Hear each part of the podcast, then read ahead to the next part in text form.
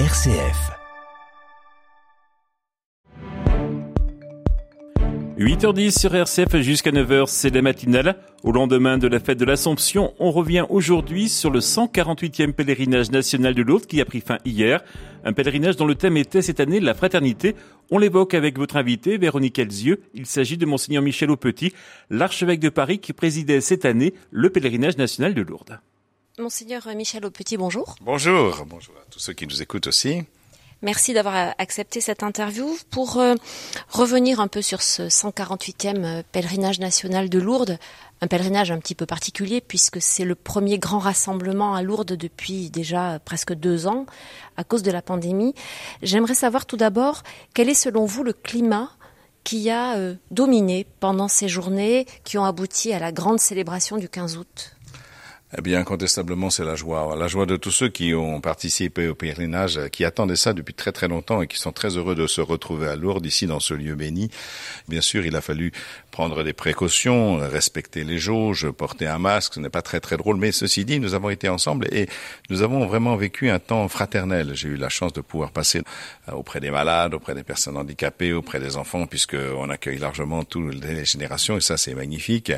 Eh bien, c'est le même leitmotiv. Hein. C'est cette joie partagée, cette joie d'être ensemble, cette joie de pouvoir euh, presque se toucher, même si en se touchant, il faut quand même prendre des précautions euh, sanitaires.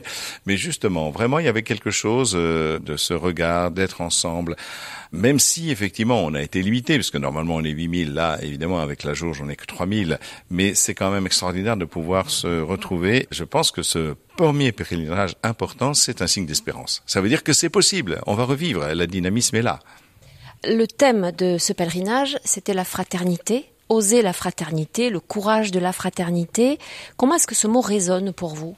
Bah, la fraternité, pour nous, est consubstantielle, puisque nous croyons qu'il y a un Dieu Père.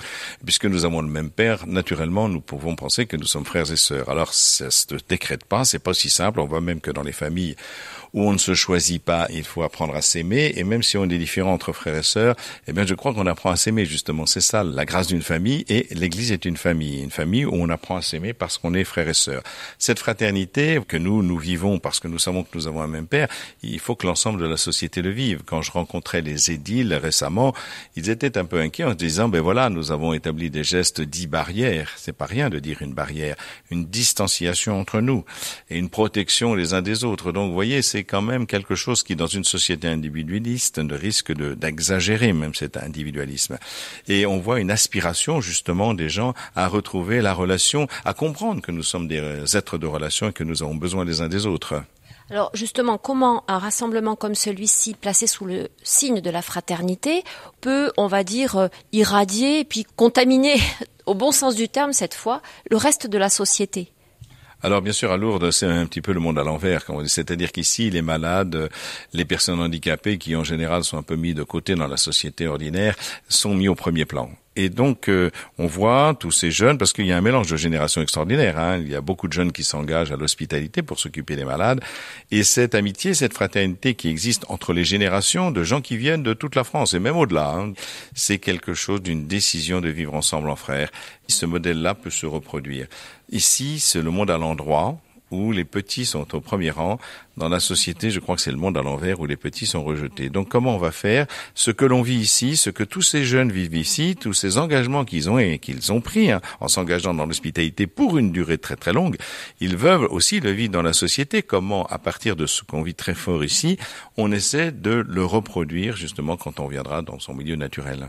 C'est pas une bulle lourde, c'est pas euh, un espèce de cocon où effectivement on vit euh, une forme de, de, proximité, de fraternité, de bienveillance. On sent beaucoup de bienveillance entre les personnes et puis après la vraie vie reprend.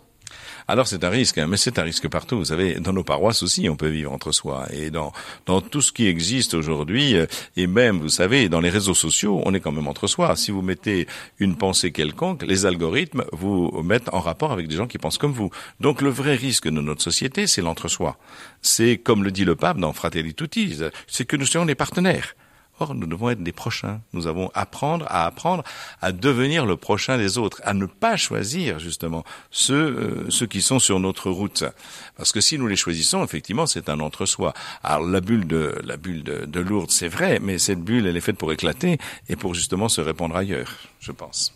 Et en quoi la pandémie et puis cette expérience euh, assez inédite finalement dans laquelle on est tous plongés euh, aura changé la manière dont nous chrétiens sommes, dont les chrétiens sont appelés à être frères, à vivre la fraternité? Alors c'est difficile à dire, euh, je suis pas prophète, hein, mais ce que j'espère et ce que je voudrais mettre en place, c'est justement cette conscience de la fraternité nous oblige à devenir un peu amis et à créer des lieux de gratuité, de diversité. Il est difficile de proposer à quelqu'un qui ne connaît rien les sacrements, ça le dépasse et souvent à moi ils me disent ben, on se sent illégitime.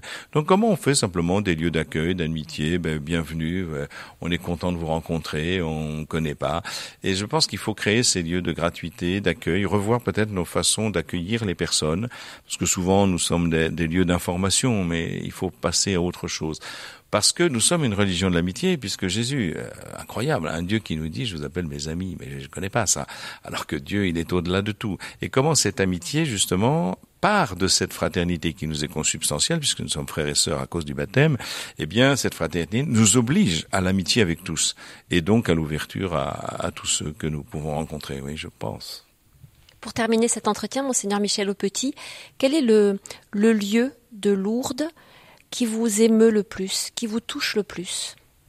Oh bah tout, tout ici nous touche, hein, bien sûr, mais c'est la grotte, un peu comme tout le monde, c'est un peu banal de le dire, mais toujours quand j'ai quand j'ai dix petites minutes, euh, ce qui n'est pas souvent le cas, hop, je, je file en douce du côté de la grotte discrètement, voilà, parce que c'est, oui, c'est un lieu très très émouvant, je pense, hein, quand même.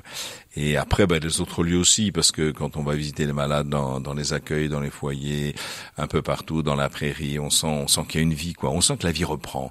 Parce qu'il y a quelque temps, c'est vrai que Lourdes était un peu désertée, et là, on voit des jeunes partout sur les terrasses. Quand même, c'est sympathique aussi sur les terrasses. Donc, euh, tous ces jeunes qui, qui hier, j'ai confessé jusqu'à plus de 11 heures.